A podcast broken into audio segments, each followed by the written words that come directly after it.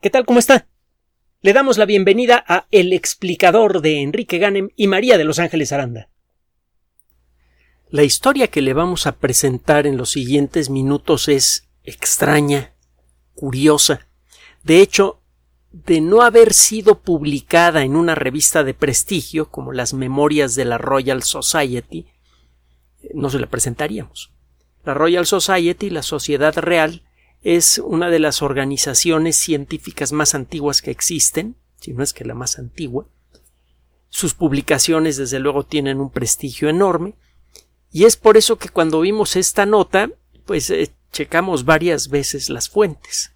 Y efectivamente, el, el trabajo fue publicado en la revista, ya tenemos el original en las manos.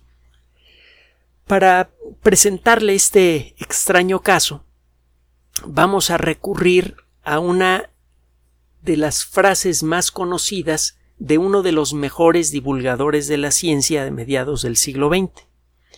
Un caballero extraordinario, tan extraordinario en cierto modo como la, la, idea que le vamos a presentar. John Burdon Sanderson Haldane, con H, Haldane, fue un uh, científico británico que hizo trabajo en matemáticas, en biología evolutiva, en genética, en un montón de campos diferentes. Eh, fue una de las primeras personas en aplicar de manera original la estadística en el mundo de la biología. Es el, primer punto de enlace obvio entre la biología y las matemáticas, que es la disciplina que le da formalidad al resto de la ciencia.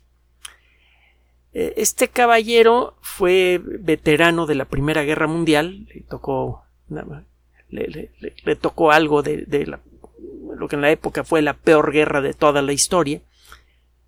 No consiguió un grado académico, no consiguió licenciatura y dio clases en la Universidad de Cambridge, en la Royal Institution y en el University College en Londres son tres organizaciones académicas de enorme prestigio y de gran tradición en el Reino Unido. Y desde luego son respetadas en todo el mundo. Pues este cuate dio clases en las tres sin tener grado. se hartó por algún motivo de vivir en Inglaterra a pesar de tener todo, todas estas ventajas, renunció a su, ciudadanía y se convirtió en un ciudadano hindú. Eh, la historia de Haldane es amplísima. Eh, muchas de las personas que lo conocieron eh, hablaban muy bien de él. Por ejemplo, Peter Medawar, ganador del premio Nobel, biólogo. Es un trabajo muy, muy importante dijo que Haldane era el hombre más inteligente que había conocido. Y Arthur C. Clarke, el autor extraordinario de ciencia ficción y un gran divulgador, eh, dijo de él que quizá fue el mm, divulgador de la ciencia más brillante de su generación. Y la lista de otras personas brillantes que dijeron cosas especiales de Haldane es larguísima.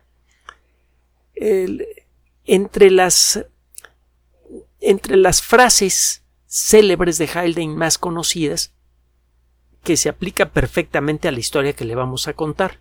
Dice el universo no solamente es más extraño de lo que suponemos, sino más extraño de lo que podemos suponer. Ahí le va la historia.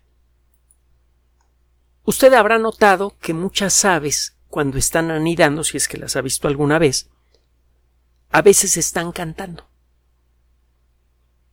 nosotros hemos tenido en más de una ocasión a tórtolas que, que anidan en los árboles y luego los árboles acaban llenos de bichos, pero bueno, pues una vez que llegan ya no las podemos quitar, ¿verdad? Lo mismo pasa con palomas y otros, otras aves, es algo muy común en la ciudad.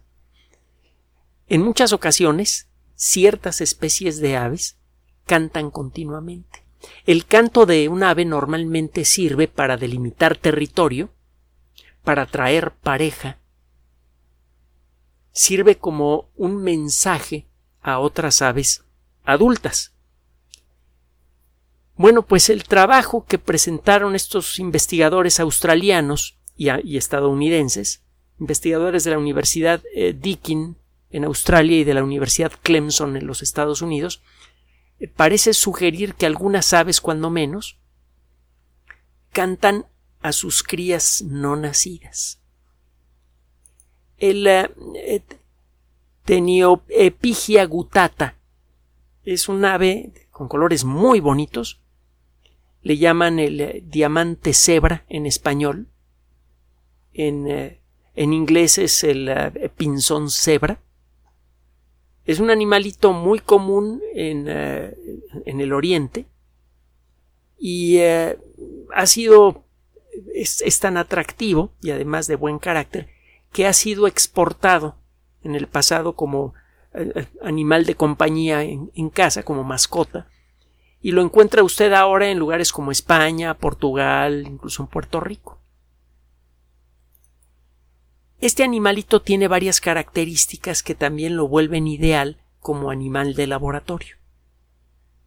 Su genoma es conocido, más o menos bien, en, sus patrones de comportamiento son muy claros, son fáciles de analizar, y bueno, para no meternos en más detalle, resulta que estos animalitos le cantan continuamente, cantan continuamente cuando están empollando. Y no se acababa de entender por qué. Entonces estos investigadores empezaron a sospechar que el canto no era para otras aves adultas, sino para los huevos.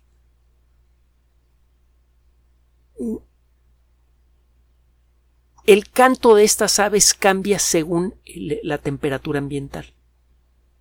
Cuando el ambiente es consistentemente cálido, su canto toma un, tono diferente en relación al, canto que emiten cuando la temperatura es más templada.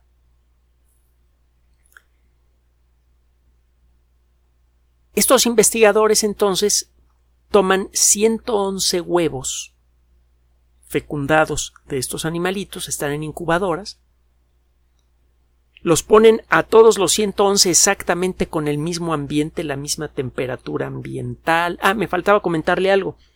Cuando hace calor, consistentemente las crías, cuando hace calor en forma consistente, consistentemente también las crías de estos ah, animalitos son más pequeñas de lo normal.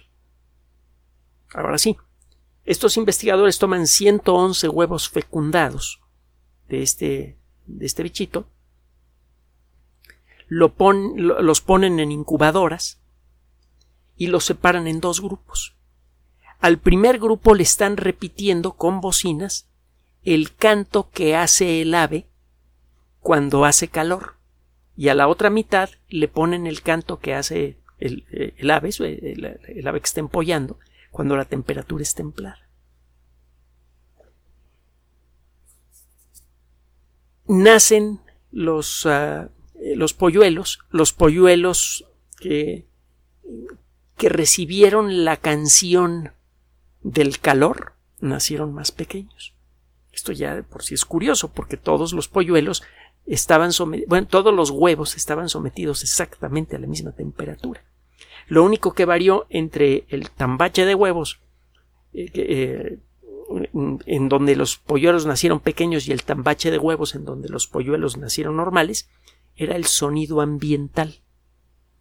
El sonido que emite el ave cuando hace calor o cuando no hace tanto calor. Ah, chihuahua, eso suena muy raro, ¿verdad? Mire, estuvimos revisando. No es el Día de los Inocentes.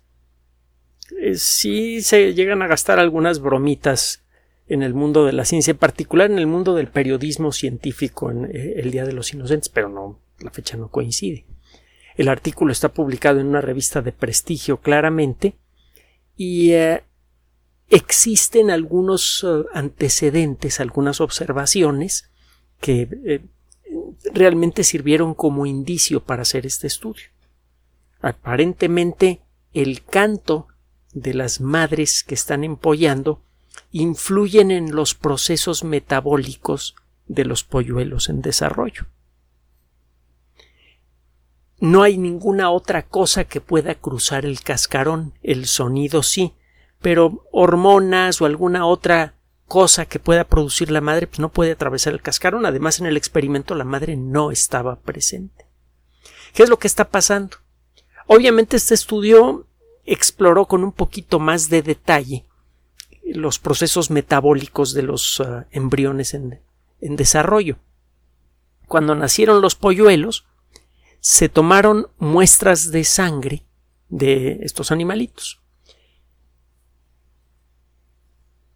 La teoría de la evolución hace una serie de predicciones que desde hace más de un siglo y medio se vienen cumpliendo con, con bastante precisión. Por ejemplo, que independientemente de qué tan diferentes puedan ser dos organismos, por ejemplo, hongos y rinocerontes, usted debe encontrar más similitudes que diferencias si ve las células de estos organismos con suficiente detalle. Para comenzar, los hongos y los rinocerontes están hechos de células. Las células de algunos hongos a veces se portan de una forma un poco rara. Otro día platicamos de lo que es un sincitio o sincicio. Pero bueno, el, caso es que usted en las células de los hongos y en las células de un rinoceronte encuentra las mismas estructuras con las mismas sustancias con las mismas funciones. Encuentra ADN, encuentra la misma maquinaria molecular que sabe leer la información del ADN y convertirla en proteínas.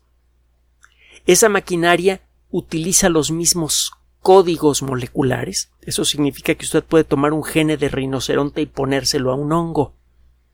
Y es algo que viene ocurriendo de manera natural desde hace millones de años, aparentemente como consecuencia de la actividad de virus.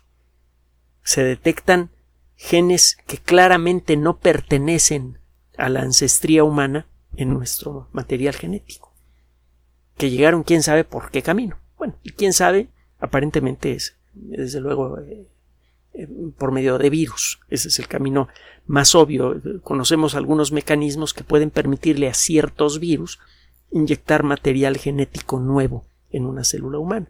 De hecho, así es como funcionan algunos de los virus más peligrosos, como el virus del SIDA. Estos sí mm, eh, modifican directamente el genoma.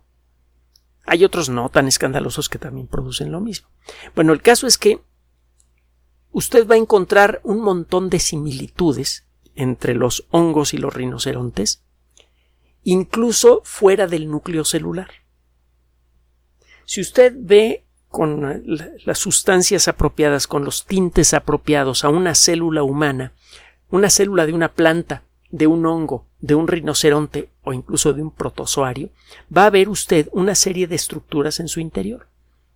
Algunas de ellas son fáciles de ver incluso sin ningún tinte. Si alguna vez ha visto un protozoario al microscopio, con un microscopio más o menos decente, sabrá de lo que le estoy hablando. Se ve claramente el núcleo y se ven otras estructuras. Se ven cositas adentro del, del bicho. Si usted utiliza las técnicas de tinción apropiadas, estas cositas se hacen más obvias.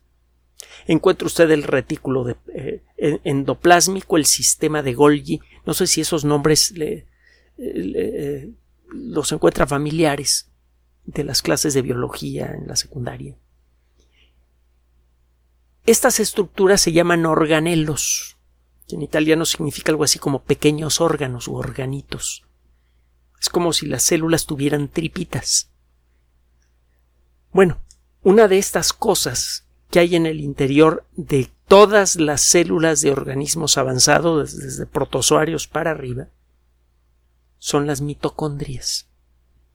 Antes de seguir, déjeme decirle que en términos muy toscos existen dos tipos generales de células en el mundo de la vida, cuando menos aquí en la Tierra están los organismos procariotes y los eucariotes. Los procariotes no tienen un carión completo. Un carión en griego significa núcleo, nuez. Los eh, procariotes son organismos muy simples, bacterias muy pequeños, y aparentemente no tienen estructura interna. No tienen estas bolitas y cosas curiosas que ve usted en el interior de un protozoario o de una célula humana. Los eucariotes tienen un verdadero carión, un verdadero núcleo.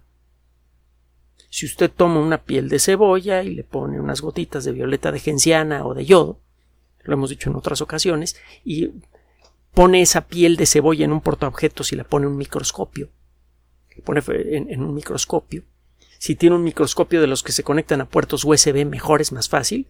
Y va a ver usted una cosa que parece una pared de ladrillos con formas un tanto caprichosas, y en el interior de cada ladrillo va a haber una bola de color. Morada si utilizó violeta de genciana, roja si utilizó yodo. Está usted viendo el núcleo de la célula.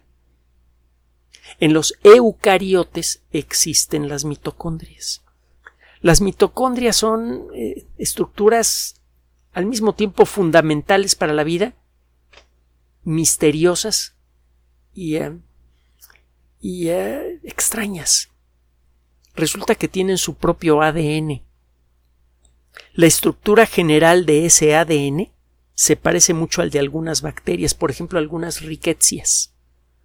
Las riquecias son bacterias más pequeñas que el promedio de las bacterias y tienen otras características que discutiremos en otra ocasión. Eh, son el, el, término riquezia es bien conocido por los médicos, de hecho, y por las autoridades de salud de todos los países. Hay algunas enfermedades realmente graves que son producidas por uh, riquecias, por ejemplo el tifus. Cuando existe algún problema social grave que destruye parcial o totalmente los servicios básicos de una sociedad, mucha gente queda en la calle en, situaciones de hacinamiento y todo eso, las epidemias de tifus se vuelven comunes y, eh, y son verdaderamente terribles. Existen otras enfermedades producidas por riquecias, algunas de ellas bastante graves, la fiebre Q, por ejemplo. El caso es que las riquecias son chiquititas, miden menos de una milésima de milímetro. Y tienen eh, su ADN tiene forma de anillito, con ciertas monerías moleculares pegadas. Lo mismo pasa, o algo muy parecido pasa con las mitocondrias. Las mitocondrias, le decía, tienen un papel fundamental para la vida controlan el metabolismo general de la célula y tienen otras funciones. Cuando fallan las mitocondrias por alguna cosa, pueden ocurrir problemas cardíacos, por ejemplo, y existen eh, otras condiciones de salud que están asociadas con un mal funcionamiento de las mitocondrias. Por ejemplo, parece que la diabetes de adulto, la diabetes tipo 2, en buena medida es una enfermedad de las mitocondrias. Eso todavía no está perfectamente claro, pero es claro que eso sí que las mitocondrias tienen algo que ver con, con uh, el, eh, eh, el, buen o mal funcionamiento de las mitocondrias. Bueno, usted puede encontrar unos pocos centenares o, o, docenas de mitocondrias en algunas células y en otras células, por ejemplo, las células del hígado encuentra miles de ellas. Las células del hígado tienen eh, realizan muchas funciones que involucran romper moléculas. Son células que están gastando mucha energía, se necesita energía para romper moléculas. Las células del hígado están filtrando la sangre y están rompiendo moléculas que no les gustan. También participan en enviar señales químicas a células a otras partes del cuerpo para que se liberen sustancias nutritivas, por ejemplo, para que ciertas formas de grasa se degraden y parece que las mitocondrias tienen un papel importante en esto. Solamente en los glóbulos rojos maduros no encuentra usted mitocondrias. Por lo demás, todas las demás células tienen mitocondrias y tienen bastantes. Si considera que en un cuerpo humano típico hay alrededor de 100 millones de millones de células, imagínese cuántas mitocondrias hay. Las mitocondrias que tenemos en nuestro, en nuestro cuerpo todas vienen de nuestra madre vienen de la célula que fue fecundada por el espermatozoide. Cuando comienza a dividirse esa célula, las mitocondrias se dividen también, pero se dividen por cuenta propia, porque a ellas se les antoja. Es por esto que hace ya algunos añitos, una dama extraordinaria, una bióloga muy importante, que realizó muchos trabajos eh, muy valiosos, Lynn Margulis, la primera esposa de Carl Sagan, es, es, claro que aquí el que se llevó la distinción eh, de, estar casado con alguien importante fue Sagan, porque si bien hizo trabajos muy buenos de divulgación, desde luego, y de y, trabajos científicos valiosos, eh, los trabajos de Lynn Margulis son eh, claramente más importantes. También fue una gran divulgadora de las ciencias, por cierto. El caso es que Lynn Margulis propone una idea que tiene bastante mérito, pero no ha podido ser demostrada, que las mitocondrias y otros organelos, por ejemplo los cloroplastos, que también tienen su propio ADN, son en realidad descendientes de organismos de vida libre, de bacterias de vida libre, que entraron en las células de nuestros ancestros quizá entre 1700 y 2000 millones de años en el pasado. No es eh, eh, muy fácil establecer el origen de los eucariotes, pero parece que tienen como dos mil millones de años de existir.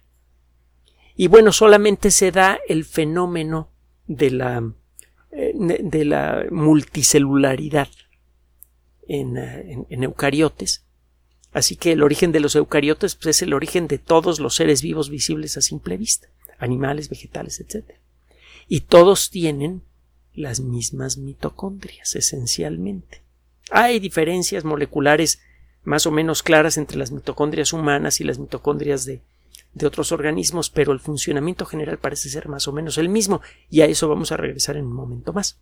Bueno, estos investigadores, eh, las mitocondrias tienen la labor fundamental, junto con otras, pero tienen la labor fundamental de tomar moléculas de glucosa, que son moléculas con mucha energía, es decir, costó mucho trabajo pegar los átomos que forman a una molécula de glucosa. Si logra usted separarlos, se libera esa energía. Y si usted puede atrapar esa energía, la puede utilizar para lo que usted quiera. La energía que liberan las moléculas de glucosa al romperse es muy difícil de atrapar. Para eso es necesario someter a la glucosa a un proceso de refinación. Hemos dicho en otras ocasiones que la glucosa es metafóricamente hablando, como el petróleo. Es eh, una mezcla eh, cargada con energía, pero no es una energía fácil de usar. No le puede echar petróleo crudo al tanque de su automóvil. Necesita refinar ese petróleo. Y la glucosa tiene que ser refinada por las mitocondrias para convertirla en una molécula que se llama trifosfato de adenosina, el ATP. Ahí sí, cuando se rompe una molécula de ATP, por la forma en la que libera su energía, es fácil que los sistemas moleculares de una célula puedan atrapar esa energía y usarla para lo que la necesiten. Cuando usted mete una molécula de glucosa en eh, una mitocondria, en el caso de seres humanos, en el caso de las aves y de otros organismos, la energía de la glucosa se convierte en dos cosas diferentes. Se puede convertir en calor o se puede convertir en ATP. Una característica fundamental en las aves y en nosotros, una característica fundamental de nuestro metabolismo, es que eh, nuestros cuerpos siempre tratan de mantener la misma temperatura interna. Cuando empieza a hacer frío en el exterior, se comienza a generar más calor. Las responsables por generar más o menos calor según el ambiente son las mitocondrias. Cuando una mitocondria está generando más calor, produce menos moléculas de ATP.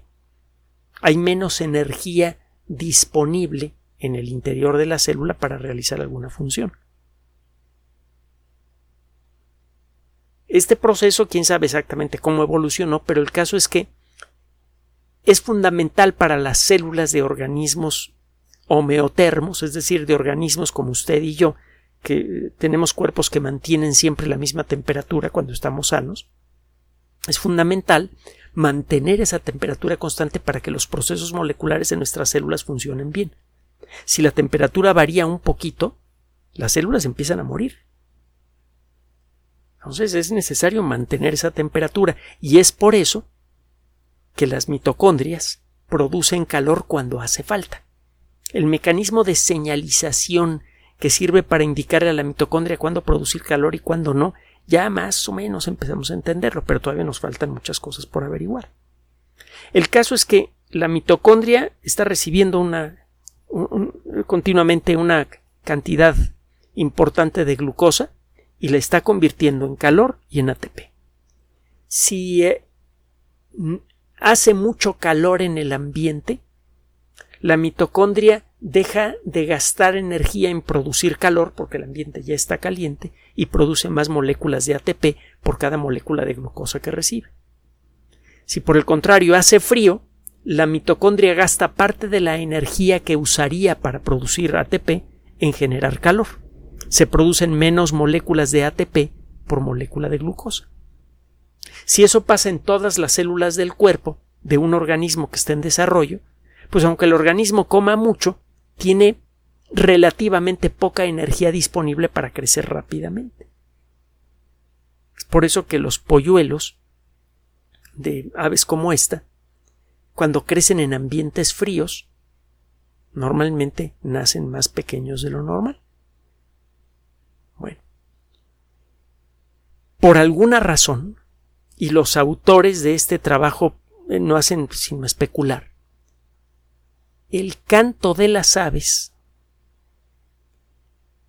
el tono del canto de las aves, de alguna manera parece indicarle a las mitocondrias del eh, polluelo en desarrollo si está haciendo calor o frío. Y con base en eso, las mitocondrias deciden qué presupuesto utilizar para producir calor y qué presupuesto energético utilizar para producir ATP. Es claro que tiene que existir algún mecanismo de señalización, pero se llegó a creer que las células en desarrollo en el embrión de, estas aves tendrían algún mecanismo molecular que respondería de acuerdo a la temperatura ambiental. Si el huevo se enfría, entonces las mitocondrias empiezan a producir más calor.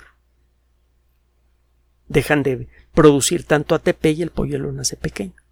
Pero lo que demuestra este experimento es que el factor determinante o uno de los factores determinantes en la forma en la que funcionan las mitocondrias es el sonido ambiental.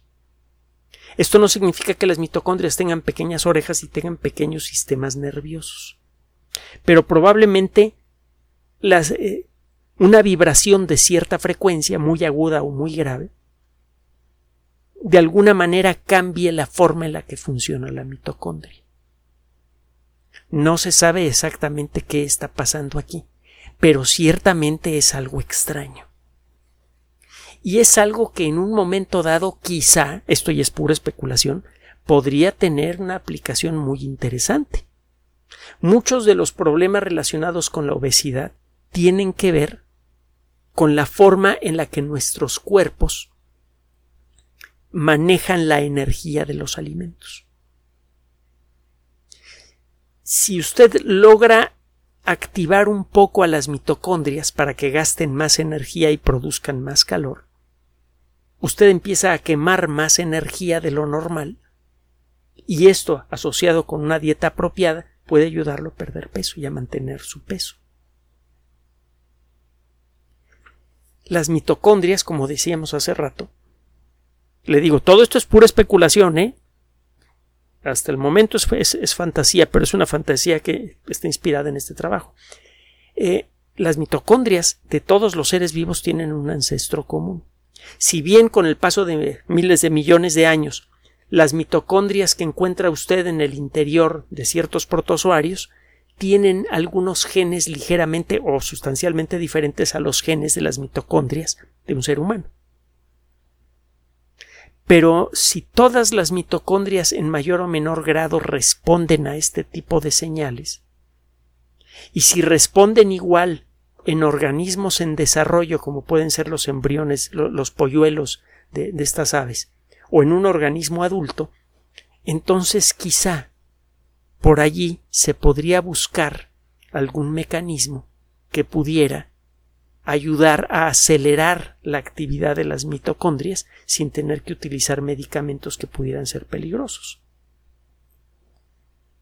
No lo sabemos. No voy a sacar aquí en conclusión que bueno, pues por eso es bueno ponerle este, música de Mozart a las, a las plantas para que crezcan más bonito, que no es cierto. O, o, que si, si usted se sienta frente a unas bocinas y pone canto de pájaros va a bajar de peso. Eso, desde luego que no. Pero es claro que hay mecanismos físicos de señalización, cuando menos en, el, en los embriones de estas aves cuando se están desarrollando, que permiten que las mitocondrias cambien su actividad sin necesidad de interactuar con una sustancia química. Si esos mecanismos funcionan para todas las mitocondrias y se pueden identificar, podríamos utilizarlas en nuestro favor.